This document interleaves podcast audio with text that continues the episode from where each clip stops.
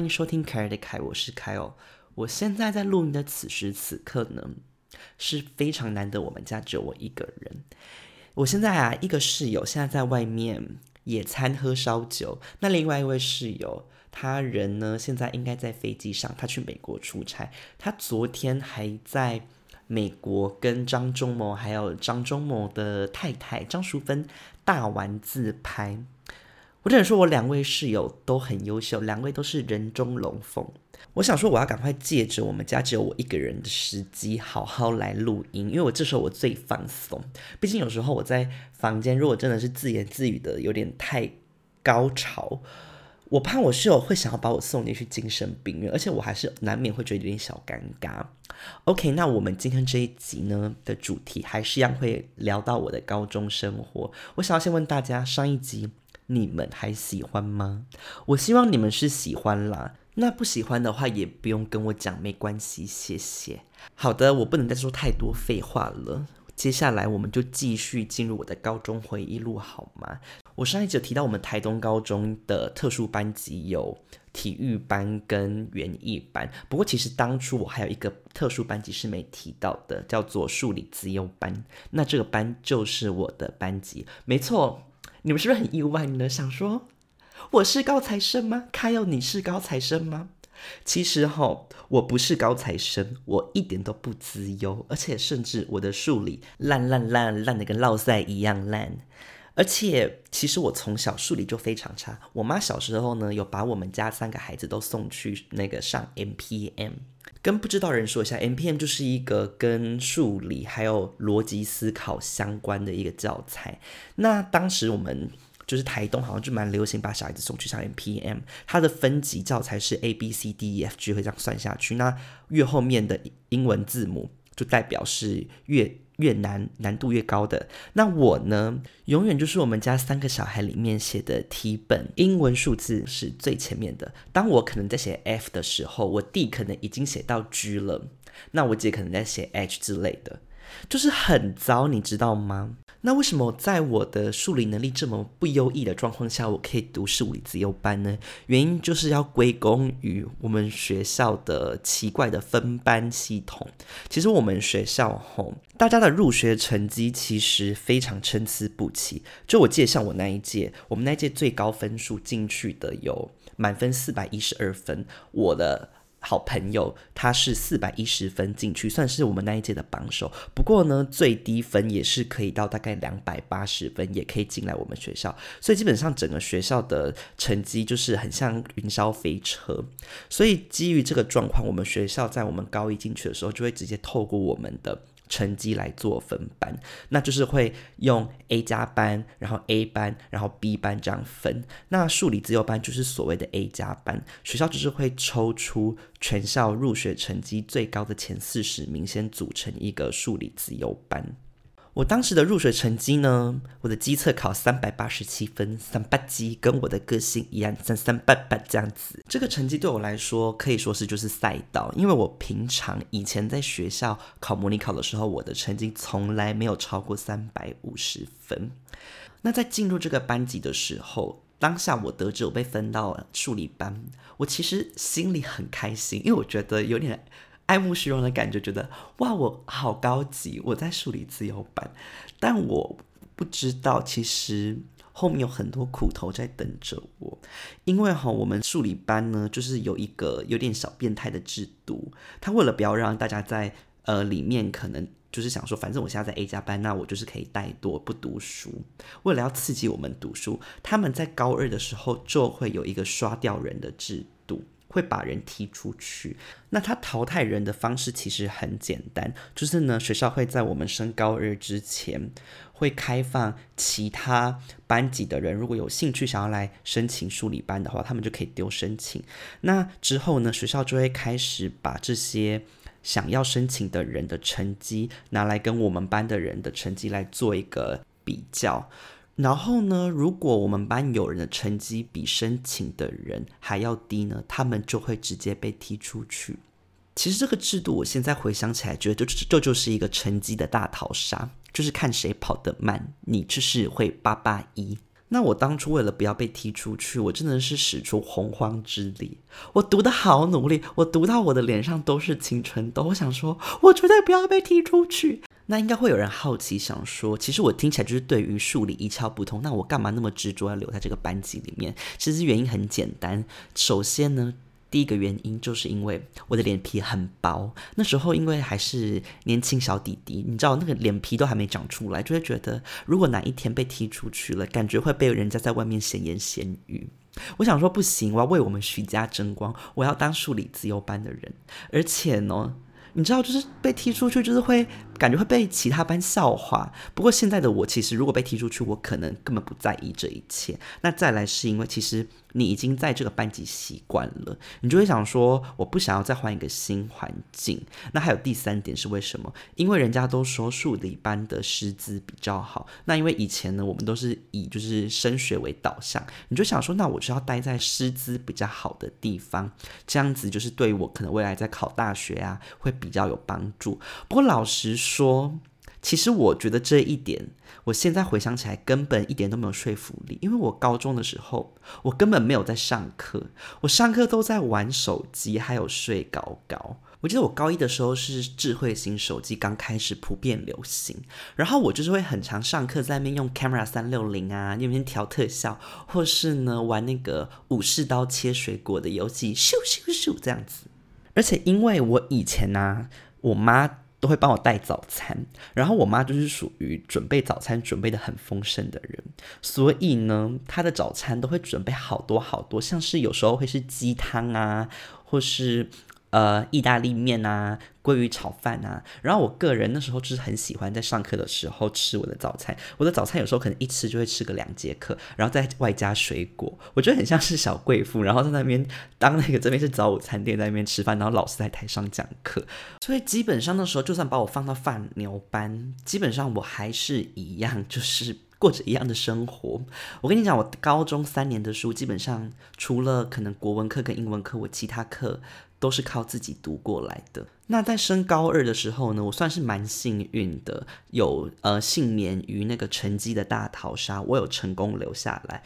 但是留下来后呢，才是噩梦的开始。除了你要被迫上一些，因为就是离组的课，开始会上什么普通物理呀，什么普通化学、普通生物，我就是一窍不通。那除此之外呢，我们还被学校规定一定要做科展。我们有所谓的科展课，就是当别的班级的人呢，他们好像可以上选修课的时候，我们就强迫一定要上科展课。那科展课是什么呢？我们在升高二的时候呢，整个班会被分成四组，那这四组就是生物组、化学组、数学组跟物理组。那因为基本上一组就是十个人，所以名额有限。那这样要怎么分呢？又跟成绩有关，老师就是会把大家的成绩呢做一个加权。然后就是大家就排志愿，可能我记得那时候最热门的就是生物组跟化学组，因为大家可能会觉得说，哦，去生物组就是去杀杀小动物。我我开玩笑的，那个动保团体不要攻击我，但我的意思就是说，他们这东西比较实体，你知道吗？他们是可以去解剖一些生物或看一些细胞。然后化学组呢，就是可以玩一些盐酸呐，玩一些二氧化碳之类的。那不受欢迎的组是什么组？就是数学组跟物理组。因为这两个东西呢，就是太虚无缥缈了。你总不可能玩什么一二三四五，你你可以玩方程式吗？还是你可以玩牛顿的第二定律就不行嘛？那我本人呢，被分到什么组啊？就是数学组，是不是很糟糕？我觉得我这一辈子跟数学就是有个不解之缘。但我也没办法，因为前面呢那个化学组跟生物组就是太多那个成绩很好的人都在抢了。那我们这种人呢，拜托没有被踢出去就该偷笑了。我就捡别人不要的菜味，于是呢我就到数学组。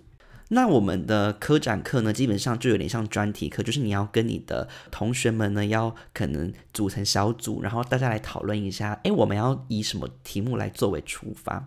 不过是说哈，因为我们班的那个。数学的指导老师就是我们班的数学老师，他是一个很年轻的男生，白白净净的，然后个性非常的温文弱弱，而且，哎，就是因为他太文文弱弱了啦，就是对我们来说很没有管束力。于是呢，我跟我另一个同样被分配到数学组的好姐妹，我们两个就是会在上课的时候用数学组的电脑看《后宫甄嬛传》。那时候上课的时候呢，就是会看一些比较前面的集数，像是皇上在面试新的妃子啊，然后下场在一丈红啊，然后余莺儿在那边咿啊唱昆曲之类的。哦，现在回想起来，我真的觉得好欢乐哦。不过吼，我只能说我们就是先干后苦，因为再怎么样，我们再怎么玩，其实最后还是得交出一个。科展主题给学校，因为这就是呃有关于我们那一节课的学分跟成绩。如果你没有做出来的话，基本上你就是等着被当掉。那在我跟我的组员呢，我们努力之下，我们好像还找了一个题目是什么？莫比乌斯环。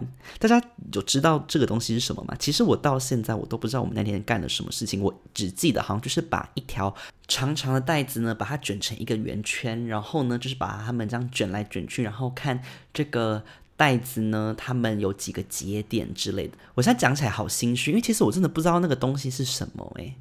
哎呀，老师对不起，谢谢你，最后还是让我过。而且我记得我们还有发表我们的成果，其实我们的成果就是没成果，我们就是乱做一通。我记得那时候好像在可能呃高二下吧，还有一个是成果发表展，然后就是会有所有。可能台下就是会有数理班的学长啊，还有学弟，然后每一组就要上去报告。然后我现在就是觉得说，那些学长听到我们在报告的时候，一定会觉得我们这一组就是不知道在冲啥小。刚刚讲到《后宫甄嬛传》，我就忍不住想要补充一件事情，就是我以前在高中的时候呢，跟我的两两个好姐妹，就是我们总共三人组。我们就是对于《后宫甄嬛传》相当的着迷。那我们着迷到什么样子呢？我们会在学校呢下课的时候，我们就去找我们比较好的老师，可能是国文老师，或是班导师，或是什么公民老师。我们会去他的办公室，然后跟他请安。诶，就我们做的很彻底，我们会真的就是两只手抱拳，然后有点围蹲，这样跟老师说：“奴婢给皇后娘娘请安，皇后娘娘万福金安。”就是我们会三个人就是一起做这件事情，所以我觉得那个场面其实还算是蛮震撼的。然后我前几天还在我们高中的班级社团翻到一个东西，就是有一个影片，是我跟我那两个好姐妹，就是我们三个人呢，在好像辅导室某个活动结束吧，那时候吃一个庆功宴，然后是在贵族世家，我们三个人就是在那个。贵族世家跟辅导主任行三跪九叩大礼，那那个三跪九叩大礼就是我们三个人还拿着那个吃牛排，不是都有那个防喷溅那个白布吗？我们把它当成是我们的手绢这样，然后就在那边挥舞。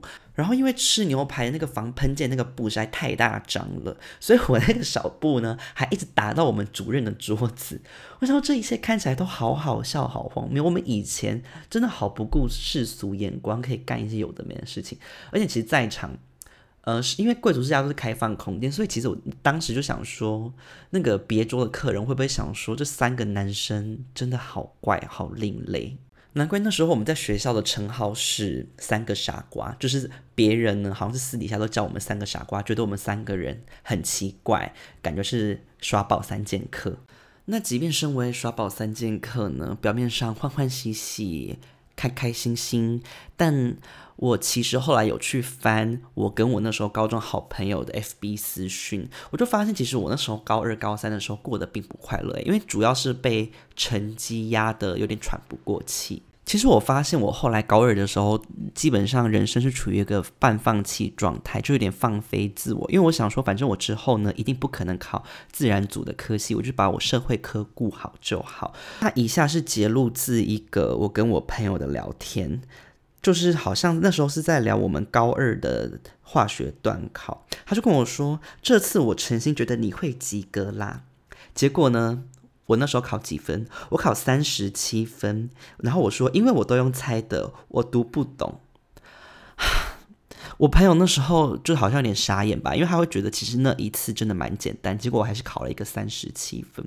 然后我朋友好像考了八十八分，他还觉得很。低，他也不看看我的成绩考几分。那再来还有一段是我的真情告白，我跟他说，在班上当那种成绩不好的人，真的蛮难过的。其实我也不是故意考不好，我真的不知道怎么考好。我朋友就和我说，我可以感觉，我就说 This is not my way。我想说，我下回想想说这个英文是什么意思？我在攻三小。然后我说，而且有时候都会被鄙视、超凡，等于等于会难过，然后感到凄凉。大家一定会觉得我不过是侥幸留在九班当炮灰的，哈哈。我朋友就说不会啦，我就回他说，我的形象已经彻底被定义为爱玩，我爱玩，可是我还是有我的坚持啦。现在的我想要问问当时的凯哦。请问你究竟有什么坚持呢？其实你没有坚持，你根本那时候都没有在认真读书，你还好意思说话？我到高三最惨最惨呢，就是开始在跟我其他没有要考呃可能数理的同学们呢，或是要考官校或是警校的同学们呢，我们就会开始争夺谁来当最后一名。我记得我好像曾经真的拿过全班四十名还是三十九名，不过我。只能说我非常非常庆幸，我爸其实蛮不介意我的成绩很差，因为我爸好像就知道我志不在此，所以他每次看到我的成绩单，他就是会很悻悻然的签名，然后说加油，谢谢你爸爸，谢谢你当初没有在骂我，不然我只怕我会发疯。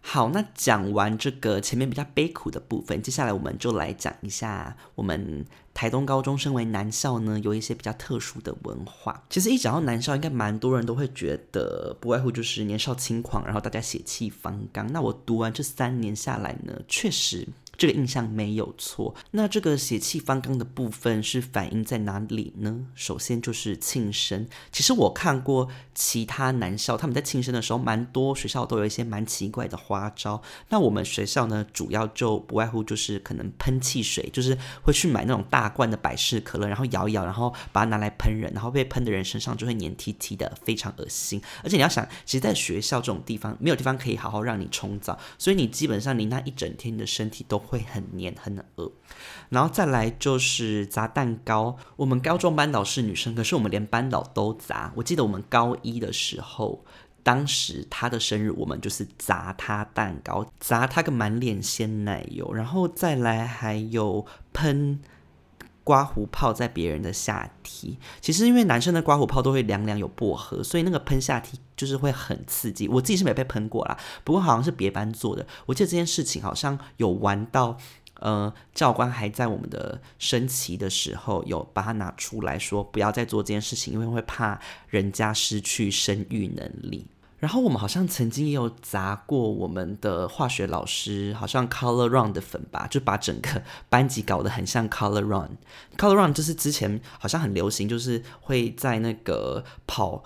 路跑的时候，然后会撒一些彩色粉，所以那时候就是整个场面蛮漂亮的。然后我记得我的好姐妹呢，曾经有被用一个蛮恶心的，那就是用太白粉加水，然后泼到脸上，那个整个效果非常像是被颜色，你很像被呃一万个男人颜射在脸上，因为那个太白粉碰到水，它会整个格格，它会变成像那个勾芡的状态。然后我朋友看起来就是非常的淫荡，我只能这么说，很像 A V 女优。还有一个不得不提的呢，就是丢水池。这个丢水池好像其实蛮多学校都有的。那我呢，本身在我高三的时候，我也有被丢过水池。我那时候被丢水池的时候，其实完全出乎我的意料，因为我没想到我是女生哎，我怎么会被丢水池？因为通常班上会被丢水池的人都是比较 man 那种男生，你知道吗？然后呢，我们学校呢。只有一个水池，然后那个水池它地处偏远，它是在我们学校的某一个角落。然后那个水池，我都听人家说那水池脏到不行。我印象中里面连什么动物，连鱼都没有，连鱼都不屑进去里面住。然后大家呢，听说都会把一些扫到的垃圾都往那个水池里面丢，尤其是狗屎。所以我都想说，那个水池的底部是不是沉积了很多的狗屎？我被丢了当下，我真的。觉得好害怕，我好怕，我起来的时候我会不会屁股粘一堆狗屎泥巴在屁股上面？我记得那时候我在被丢完后，然后清理自己身体的时候，我还跟我朋友说，我会不会尿道发炎啊？因为那个水池感觉真的是太肮脏了。Oh my god！那庆生对于很多男校来说，应该都算是家常便饭，应该蛮多男校都有在玩这个。但我们学校呢，有一个比较特别的，就是我们学校很会暴动。台中高中会暴动这件事情，其实在我进学校之前还没读的时候，我就已经有耳闻。我个人是觉得台东高中的建筑物分布呢，跟教室分布其实基本上就是很适合给学生暴动，因为那个教室跟教室之间都算是蛮紧邻彼此，所以只要哪一个地方想要起义，很多地方都可以群起响应这样子。那我们学校暴动的时间呢，通常就是在每周五的下午第八节课，就是最后一节课这样子。那我在高中这三年呢，我总共历经过了两次暴动。那我们学校之所以会发生暴动，通常都是因为学校有一些决策是学生不满，然后最后就会采取这种方式来表达自己的不满。那我第一次接触的暴动呢，就是在我高一的时候。那当初呢，我们学生暴动的原因，就是因为学校要把运动会的时间改成平日。那为什么这样子大家要发火呢？原因是因为举办在平日的话呢，妹子们呢就会需要待在学校上课，那就无法来学校来看这些男生们一展英姿在操场上很帅气的样子。我的手机当下呢是有录起来那个暴动的画面，好像现在还在我的 Facebook 上面可以看得到。我记得那时候呢，就是全校基本上。所有学生那时候已经打钟了，就是已经要打第八节上课的钟，可是没有人要听那个钟声，大家都聚集到走廊，就开始鼓动啊、吵闹，然后开始打垃圾桶啊，不然就是好像还有人把那个椅子。从三楼往一楼丢下去，然后还有唱校歌，我也不知道为什么要唱校歌，可能就是一种玩闹的感觉吧。还有什么打破玻璃之类的，然后教官呢，只要一广播，大家就会一直比到站，然后这样不不这样子。那这就是我第一次接触学校暴动。那这个暴动呢，我记得我当下的心情是非常开心，因为就是不用上课，因为基本上那时候整个学校呢就是乱成一团，老师也没办法上课。那至于那一次究竟暴动的诉求有没有被学校听到呢？我印象中好像是没有，很遗憾。不过呢，再来我紧接着就要讲的是我第二次暴动。我们学校第二次暴动原因呢，是因为学校呢开始硬性规定，一周只能穿两天运动服到校，其他天都只能穿制服。那这个决议呢，据说是有经过，好像是家长会跟学生会之间的讨论。不过因为好像学生就会觉得你们的讨论过程啊，还有中间投票也没有公布，所以就觉得这是一个黑箱作业。那这一次暴动发生的时间是在我高三。那那一次呢，我就觉得，哎，这个暴动感觉好像被塑造成一种民主运动，因为那时候还有人就是举那个布条，上面还写说拒绝假民主，还我运动服。他们有 slogan 呢，然后好像还有竞选的喇叭声，就是一直爸还我运动服，还我运动服。就大家真的太不喜欢穿制服，因为就是很不舒服。而且我那时候也是觉得说，拜托我都要考试了，可不可以就是放过我？我不想要每天穿制服去学校，穿制服很不舒服。不同于上一次的暴动，就是这一次的暴动呢，就有让学校认真思考学生的诉求。因为这次暴动也是发生在礼拜五的最后一节课嘛。然后我记得呢，我们学校的。周会就是那个升旗，就是在一跟四，所以那时候隔周的礼拜一呢，校长呢还在司令台上面就没有针对这件事情有任何负面的批评，他好像还说什么，就觉得学生这样子很棒啊，用民主的方式表达自己的诉求。然后还有表示，这一次参与暴动的人呢，学校是不会给记过或什么的处分。但我记得我们第一次的时候，我高一那一次暴动，好像蛮多人有被记，可能小过之类的。那关于就是我们的这个制服之乱，甚至还有上自由时报，那个标题是“校服管制，东中学子喊还我运动服”。大家有兴趣的话，可以去找找看。我前面有提到，我们学校的学生因为运动会跟学校整个大翻脸还暴动嘛，那就可见我们学生对运动会有多重视。那我觉得运动会在我们学校来说呢，校方也是把它视为一个重中之重啊。关于运动会呢，我想要分享一下我们学校的进场。我们的进场呢，每个班级都可以选说你要用一般进场，就是穿制服或是化妆进场。化妆进场就是打扮，但没有任何表演。然后还有个是有进场表演的进场，就是你要打扮以外，你还要再有一个。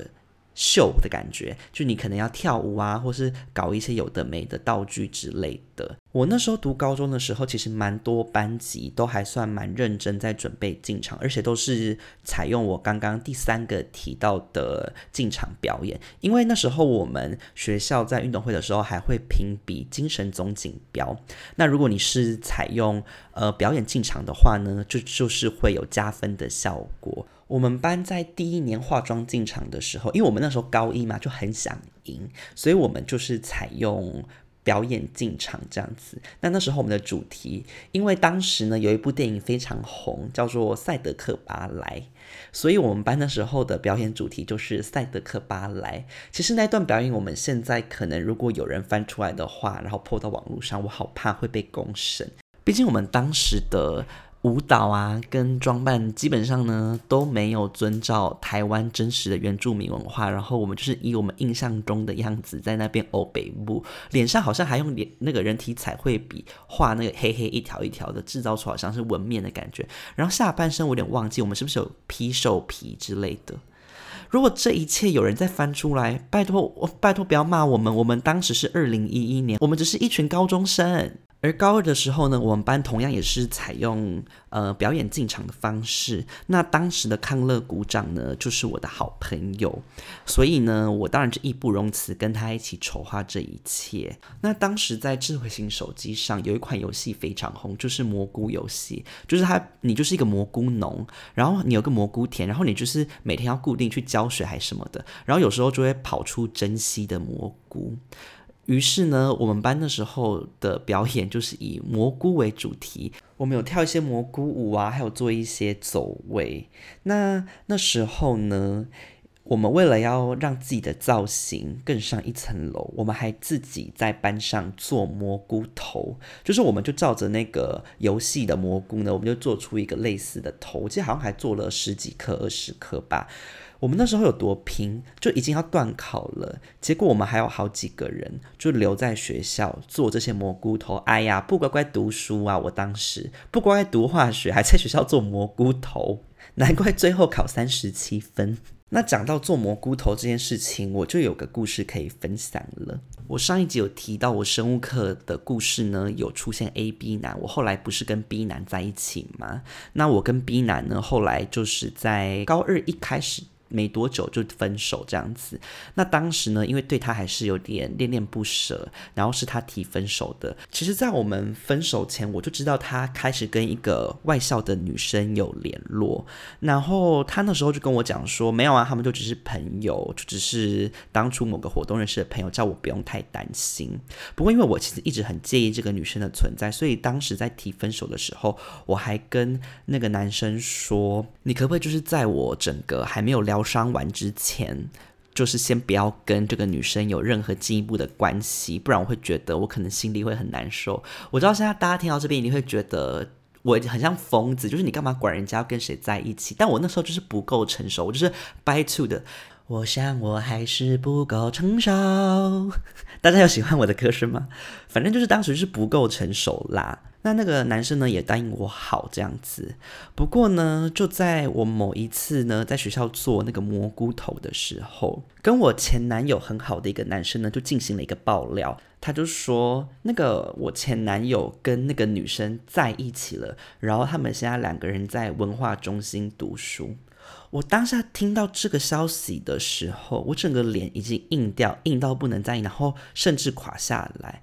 我开始觉得我整个心脏跳得好快，然后太阳穴在震动，因为我觉得我被欺骗。我想说，你这个贱人，你怎么可以骗我？于是呢，我就下意识，我立刻听完这个消息，我就转头就走出教室。然后呢，我的一个好姐妹，她当时就发现我的异状，她就赶紧追上来，然后我就赶快跑到一楼，因为我打算要打给那个男生。然后我朋友发现我的状况不妙嘛，他就说你要干嘛？我就说你不要管我。这一出是不是听起来很青春校园剧呢？但我当初永远记得，我还吼我朋友讲说你走开，我要打电话，就是。整个人情绪好满好满，因为我真的很想要打电话跟那个男生确认，然后质问他说：“你是不是跟那个女生在一起了？你怎么可以违背我们的承诺？”然后呢，我打给他的时候，他还真的有接我的电话，我就质问他说：“你是不是跟那个女生在一起了？”然后呢，他就沉默了一下，他就说：“对。”于是呢，我就骂了三字经。我就把我人生所有可以骂的脏话都骂了一遍，跟他说：“你这个大骗子，我以后都不想再看到你了。”可是吼，老实说，就是没办法，因为他是同班同学，你要怎么不看到他？我当时的心情真的好生气。我想说，吼，你除了违背我们的承诺以外，再来，我在学校。我牺牲了我读书的时间，在那边做菇头，然后你在文化中心玩龟头，你跟一个女生在文化中心是不是偷偷跑到厕所玩你的龟头？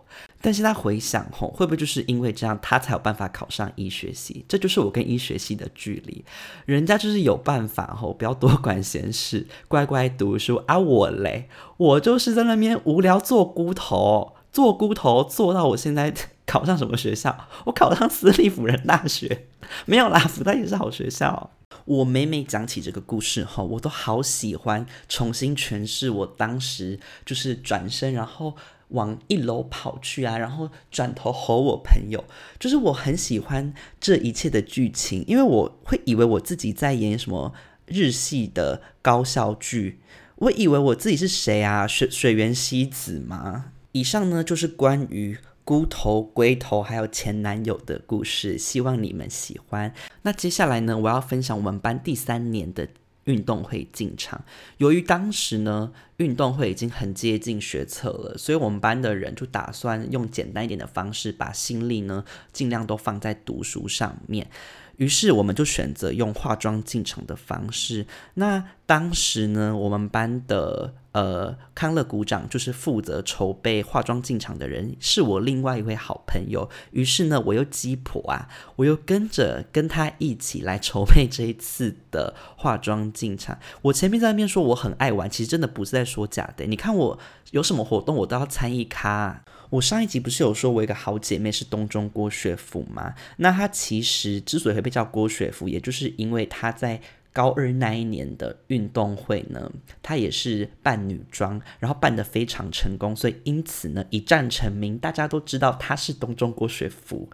那我高三的时候呢，就想说，哎，去年的时候我那个好姐妹扮得很漂亮，那我今年我也想要来搞点不一样的，我想说会不会我。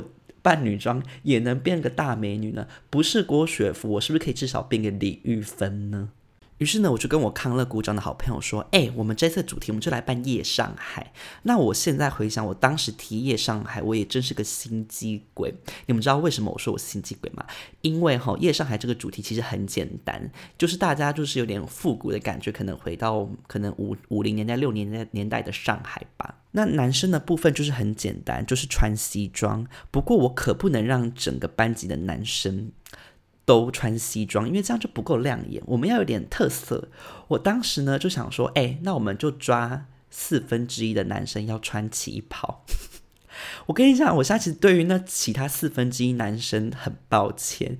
因为当时就是我自己一个人的私心，我搞到班上其他四分之一个男生都要跟我一起陪葬穿旗袍，然后毕竟我们班上大部分男生都是直男，他们就是不想要穿旗袍，所以我们班上当时好像还用抽签的来决定谁要穿旗袍，然后好像还有一些人比较高的男生还直接被剔除在名单，因为可能没有办法找到这么大件的旗袍。不过正当我拖其他人下水的时候呢，我心里可是得意洋洋，然后我前面。不是有说我跟我那个康乐鼓掌就是关系很好吗？我还跟他讲说，哎，既然要扮女生，我就要扮最漂亮的女生。于是呢，那时候在筹备服装的时候，我就去露天拍卖上面找旗袍。那我就帮大家一起下定旗袍嘛。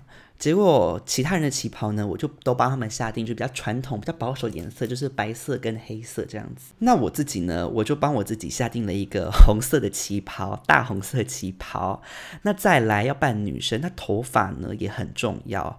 其他人的头发，因为我们班有一个男生，他们家是在做美容院的，所以呢，为了要压低整个成本。我们就是跟那个同学的妈妈借了假发，不过呢，我个人是觉得同学妈妈的假发是比较有一点点有年代感，我是觉得那样子在我身上不会漂亮，所以我就跟我的康乐鼓掌好朋友说：“哎，我可以买我自己的假发吗？”然后他就说好啊，于是他就拨出一笔当时化妆进场的经费，让我拿来买假发。那我的假发，我现在想还是觉得蛮漂亮的，就是妹妹头，然后呢是长发，颜色呢是一个亚麻色，因为当时我们高中的时候亚麻色正当道，长发围卷亚麻色，然后搭上红色旗袍，然后其他人呢就是。